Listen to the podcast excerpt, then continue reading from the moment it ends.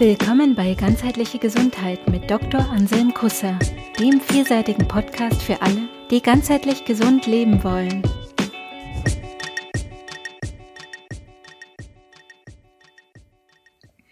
Jetzt fragt man sich dann beim Stress, okay, also ähm, irgendwie Bewältigungsstrategien und Anforderungen passen nicht zusammen. Ähm, dann kann man natürlich, wie ich schon gesagt habe, versuchen, sich da zu regulieren, äh, die Anforderungen runterzuschrauben oder versuchen, neue Bewältigungsstrategien zu entwickeln. Es ist natürlich gut und wichtig und richtig auch, das zu tun. Aber was oft vergessen wird, ähm, ist, dass das Ganze ja ganz stark damit zusammenhängt, ähm, wie reagiere ich überhaupt auf das Ganze? Wie nehme ich das wahr, was passiert und wie beurteile ich das für mich jetzt ganz subjektiv? Und da ist jetzt wieder ganz klar, kommt die Subjektivität mit rein, weil wie ich etwas wahrnehme und wie ich etwas beurteile, das ist natürlich meine Sache. Ne? Das ist ganz stark wieder von dem abhängig, wie ich damit umgehe, auch wie ich, was ich gelernt habe, was ich erfahren habe in meinem Leben, was ich für, für, für Erlebnisse schon hatte. Und ähm, wie nehme ich etwas wahr? Nehme ich etwas als konstruktiv wahr oder als destruktiv? Oder wenn ich, in, wenn ich mal in die Beurteilung gehe, beurteile ich etwas als positiv oder negativ? Ähm, das macht einen großen Unterschied. Als Beispiel könnte man sich hier eine Skifahrerin vorstellen, die den Berg runterfährt und auf einmal kommt sie auf ein Stück Piste, das sehr eisig und steil ist. Das hat sie vorher nicht gewusst, dass das da so ist und auf einmal kommt sie da und wird davon überrascht und jetzt stellt sie sich kurz die Frage, oh, schaffe ich das? Ne? Passiert mir was oder komme ich da gut durch? Und die, ihre Reaktion und ihre Möglichkeit auch darauf zu reagieren, die wird stark davon abhängen, wie sie das jetzt beurteilt. Ne? Denkt sie, oh ja, ich bin gut geübt, ich habe einen guten Tag heute, ich, ich werde das schaffen, das ist eine Herausforderung, dann geht sie eher in eine freudige Erregung, das auch letzten Endes Symptome zeigen wird, körperlich und auch geistig, wie jetzt ein Stresszustand, nämlich erhöhtes Adrenalin, äh, mehr, mehr Energie in die, in ins, ins Herz-Kreislauf-System, in die Muskeln, erhöhte Wachsamkeit, der Körper bereitet sich vor auf eine erhöhte Leistung, aber verbunden mit ähm, einer Freude oder einem, einem etwas positiven, konstruktiven. Im Gegensatz dazu, dass wenn sie Angst bekommt und sich irgendwie schon vorstellt, was jetzt alles passieren könnte, dann geht sie eher ins negative, destruktive. Ne? Der Körper wird sich auch vorbereiten auf das, was er da vermutet, was passieren wird vielleicht, aber auf eine vielleicht auf eine andere Art und Weise. Ne? Er aktiviert vielleicht schon die Notfallprogramme, ähm, um Verletzungen ähm, zu kompensieren oder ähm, die Angst kommt und ähm, hat ähnliche ähm, körperliche Reaktionen, ne? Adrenalin, erhöhter Blutdruck, aber von der Wahrnehmung her ist das ganz was anderes, ob die, ob, ob sich jemand denkt, oh wow, ja, das, da, da hänge ich mich jetzt rein, das schaffe ich, oder oh Gott, äh, was, das bedroht mich, da kann mir was passieren. Ähm, und wie wir schon gesagt haben, ne, die Angst vor etwas und die Vorstellung von etwas kann und wird wahrscheinlich auch ähnliche körperliche und psychische Folgen haben, wie jetzt das wirklich Erlebte. Also das Gehirn unterscheidet da wenig zwischen dem sich vorstellen von etwas und dem wirklichen Erleben. Und insofern äh, jetzt auch wieder interessant ähm, in unserer aktuellen äh, Situation. Ähm, ich will das C-Wort jetzt nicht so oft sagen, äh, aber in, in unserer Pandemiesituation gerade, ne, die diese dauerhafte latente Angst, die auch einen dauerhaften latenten Stress erzeugt, die ist problematisch. Und gerade besonders problematisch finde ich ist es, wenn es um sowas geht, was jetzt gar nicht so wirklich materiell greifbar ist, wie so ein Virus, was Kleines, was man gar nicht sehen kann. Das ist ja gar nicht irgendwie wirklich greifbar, das ist ja gar nicht da. Und da ist es umso schwieriger dann ähm, vielleicht Bewältigungsstrategien zu finden. Vielleicht aber auch nicht. Ähm, es gibt auf jeden Fall gute Möglichkeiten, was man da auch tun kann jetzt in der aktuellen Situation. Wie man damit umgeht. Weil, wie man jetzt umgeht mit dem Ganzen, ist, ist wichtig. Was macht man? Also letzten Endes, der Geist ist da führend. Ne? Wie, wie, wie nehme ich Sachen auf? Wie, wie, wie, wie schätze ich Sachen ein? Wie bewerte ich Sachen? Ähm, wer äh, damit sich schon mal auseinandergesetzt hat, der weiß, dass es manchmal nicht ganz einfach ist, auch da rauszukommen aus seinen Gewohnheiten. Äh, aber es geht. Man, man, wenn man das übt, den Geist richtig zu verwenden und richtig heißt hier sozusagen, dass es einem selbst zuträglich ist, dass es dem, was man gerne erreichen möchte, zuträglich ist. Wenn man das übt, den Geist so zu verwenden, dass das konstruktiv ist, dann kann man das auch lernen und das geht auch. Ähm, da gibt's ein paar Tricks. Ähm, zum Beispiel könnt ihr euch mal gerne die letzte äh, kurze Sonderfolge zum Thema Krankheit und Heilung anhören. Da geht es um die Anhaftung. Da habe ich das so ein bisschen mit drinnen, äh, was ich hier meine. Ähm, also wie, wie gehe ich damit um? Wie, wie benutze ich meinen, meine Werkzeuge, wie zum Beispiel den Geist oder auch den Körper, dann richtig? Ist auch interessant, da gibt es zum Beispiel auch eine Studie, da haben die ähm, Probanden ähm, gebeten, dass sie einen Test schreiben sollen oder einen, einen Test absolvieren sollen. Also eine herausfordernde Testsituation. Die mussten 15 Minuten vor einem großen Publikum öffentlich sprechen, sozusagen. Etwas, das ja bei vielen Menschen äh, schon Stress auslöst, äh, auch bei mir. Ich bin auch aufgeregt vor solchen großen äh, Vorträgen, obwohl ich das schon ganz, ganz oft gemacht habe. Ähm, bin ich immer noch aufgeregt. Das macht aber nichts. Ich habe mal einen Nobelpreisträger kennengelernt, vor einem Vortrag mit dem geredet und der hat gesagt, ähm, ich bin immer noch aufgeregt vor meinen Vorträgen. Ne? Nobelpreis hat schon alles erreicht in der Wissenschaft, was man erreichen kann, ist immer noch aufgeregt vor dem Vortrag. Okay.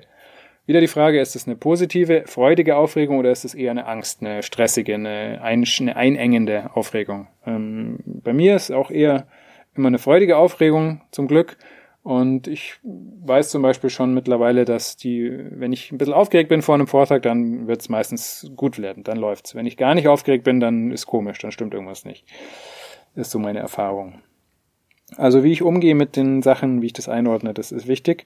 Ähm, zurück zu der Studie. Die haben eben Probanden, ähm, die vor einem wichtigen Test standen, ähm, gesagt, ähm, wenn ihr Stress habt, haben sie, die, haben sie in zwei Gruppen aufgeteilt und haben beiden was Unterschiedliches gesagt, was der Stress zu bedeuten hat, den sie spüren und die Angst vielleicht oder die, die Anspannung vor dem Test. Den einen, der einen Gruppe haben sie gesagt, wenn der, wenn ihr Stress habt, wenn ihr Angst habt, wenn ihr Anspannung habt, ist ein gutes Zeichen. Das heißt, dass ihr euch da körperlich und mental darauf vorbereitet und es wird dazu führen, dass ihr den Test besser absolvieren könnt. Den anderen haben sie entweder gar nichts gesagt oder haben gesagt, das ist, es macht nichts, sie sollen es einfach ignorieren, diese Anspannung, die sie vielleicht spüren. Und dann hat sich gezeigt, dass die, die, die Gruppe, die denen gesagt wurde, sie sollen das, ähm, den Stress sozusagen, den sie spüren und die Anspannung vor dem Test als etwas Positives einordnen, die haben deutlich besser abgeschnitten in dem Test als die anderen, die jetzt es einfach ignoriert haben oder äh, was auch immer, ihre eigene, ähm, ihren eigenen Umgang damit äh, gefahren haben. Also es macht einen Unterschied, ob man jetzt was, wie man was beurteilt und wie man was einordnet und wie man was mit was umgeht. Das ist wieder jetzt was Subjektives und das ist was, was man ganz einfach machen kann, theoretisch, dass man sagt, okay, ich bin jetzt vor einer schwierigen Aufgabe, ich habe Stress, ich habe hab eine Anspannung. Ich betrachte das jetzt einfach mal als gutes Zeichen. Das ist vielleicht auch wieder was, was man üben muss, um das richtig wirklich zu integrieren ins System, dass es das auch wirklich funktioniert, aber einfach mal anfangen damit, das so zu machen und sich einfach mal sozusagen selber austricksen. Einfach sich selber sagen, mach's einfach. Auch wenn du vielleicht glaubst, dass es nicht funktioniert, mach's einfach. Ne? Der Placebo-Effekt, über den ich ja auch schon in einer Folge berichtet habe, der funktioniert interessanterweise auch, wenn man weiß, dass es ein Placebo-Effekt ist. Also, ne, hört euch mal die Folge über den Placebo-Effekt an. Will ich jetzt gar nicht weiter ausholen. Ähm, sehr spannend. Also das funktioniert. Und das ist ganz wichtig, weil das kann man verwenden und das sollte man auch verwenden. ist nämlich nicht so ohne das, der Stress. Ne? Ich habe ja schon gesagt, was das mit uns selber macht, mit unserem Körper, mit unserem Geist und das beeinflusst ja auch die Menschen um uns rum. Ne? Was, was macht es zum Beispiel mit unserer Familie, wenn wir gestresst sind? Was macht es mit unseren Freunden, mit unseren Kollegen? Ähm, und das hat dann alles immer wieder auch Rückwirkungen auf uns selber. Ne? Das ähm, hat sogenannte Feedback-Schleifen, bildet es dann ähm, und kann sich auch dann wieder selbst verstärken, das Ganze. Also ich denke, es lohnt sich da wirklich was zu verändern, wenn man da sieht, ähm, dass man in Situationen, in, in, in Lebensbereichen, in, in was auch immer, ähm, man da gestresst ist, vor allem wenn es ein chronischer Stress ist, den man ähm, so nicht auflösen kann. Und ich würde mal sagen, alles, was ich nicht gefühlt gleich lösen kann, wird ein chronischer Stress. Alles, was mich länger beschäftigt als die Situation selbst, wird es wirklich ähm, im Hier und Jetzt anhält, ähm, würde ich schon mal als tendenziell chronischen Stress ähm, betrachten. Also wie gesagt, es lohnt sich dann da auch was zu verändern. Was kann man denn tun? Also man, was ganz einfaches zum Beispiel ist auch, sich zu überlegen, okay, ähm, was habe ich denn heute schon alles geschafft? Gerade wenn man die, die Kinder haben, die äh, werden das kennen, dass man die ganze Zeit so am Rödeln ist und macht und macht und macht und die äh, To-Do-Liste hört nie auf, weil immer ist irgendwas. Ähm, kind braucht immer irgendwas, gibt irgendwas zu tun, zu putzen, aufzuräumen, dies und das, zu erledigen. Aber wenn man sich mal überlegt, hey, was habe ich eigentlich schon geschafft heute alles, dann sieht man erstmal, oh wow, bin ja eigentlich schon ganz schön weit gekommen. Und dann kann ich mir vielleicht auch mal überlegen, okay, vielleicht reicht es schon für heute. Und ich kann jetzt echt mal guten Gewissens sagen, danke, für heute reicht's, morgen mache ich weiter. Was auch helfen kann, ist so äh, To-Do-Listen machen und auch dann abhaken, dann sieht man auch, was man schon geschafft hat. Dann ist es auch konkreter, was habe ich noch alles zu tun und es ist nicht so uferlos und so abstrakt und so, äh, so überflutend, überwältigend, die, die Sachen, die man alles noch machen äh, denkt, machen zu müssen. Ähm, was auch interessant ist im Zusammenhang mit Stress, finde ich, ist, ist unsere Vorstellung von Zeit. Wie nehmen wir Zeit wahr und wie denken wir, dass die Zeit funktioniert? Weil das hat ja schon Albert Einstein vor ungefähr 100 Jahren äh, gesagt, die so dieses Zeitdenken, die Zeit ist linear und, und verstreicht so ähm, aus der Zukunft kommend über, den, über die Gegenwart in die Vergangenheit. Das stimmt ja eigentlich nicht. Das ist ja nur eine Illusion unseres Geistes und so die Art und Weise, wie wir das wahrnehmen. Aber ist eigentlich anders. Das würde jetzt hier zu weit führen, aber ist auch ein interessanter, eine interessante Möglichkeit, ähm, aus, den, aus vielen dieser Stressprobleme so ein bisschen rauszukommen oder die zu entschärfen. Was natürlich ganz wichtig ist, ähm, ist das Beobachten sich selbst, beobachten, also das Beobachten seines eigenen Selbst und die, der Anteile des Selbst.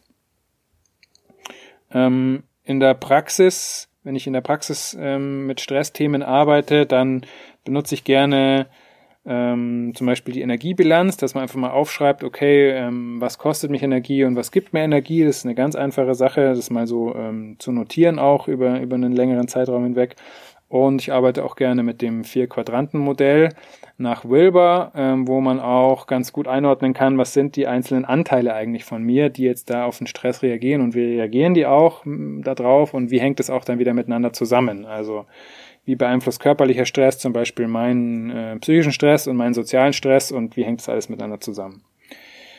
Genau, das mache ich in der Praxis. Ähm, da kann man, da habe ich auch gute Ergebnisse. Also, und das ist immer wichtig und das, darum mache ich das auch immer, ähm, auch wenn jemand mit körperlichen Symptomen kommt, zu gucken, was ist die geistige Seite, was ist die mentale Seite, wo ist mentaler Stress. Eine körperliche Problematik löst ja auch ähm, oft einen mentalen, geistigen, psychischen Stress aus. Oh Gott, ich habe jetzt irgendwas Schlimmes, was macht das mit mir, wie komme ich damit klar? Ne, was, was können Bewältigungsstrategien sein? Also das ist was, was ich immer verwende in der Praxis. Also es ist ganz wichtig, wie ich ja schon gesagt habe, ähm, da zu suchen und, und auch zu gucken, dass man da weiterkommt und dass man vielleicht auch rauskommt aus Schleifen und ähm, einfach Fortschritt machen kann, auch in seinem, in seinem Leben, in seinem Umgang mit den Anforderungen des Lebens. Also die Suche ist da ein Wort, was das ganz gut beschreibt, das ständige Suchen, den Weg zu suchen, äh, Suche auch nach, nach Sinn, nach was Höherem, nach Entwicklung, nach Fortschritt, nach ja, nach, nach, nach, nach dem Ziel, nach meinem, wie, wo geht's weiter im Leben? Wo geht's hin? Wo will ich hin? Also, suchen, sucht, sucht alle. Und es ist okay. Man hat's noch nicht, aber man sucht. Und man will es auch nicht unbedingt finden, weil das beeinflusst die Suche auch, ne? Suchen ohne finden zu wollen. Also sucht ruhig, sucht, aber macht euch bitte keinen Stress. In diesem Sinne.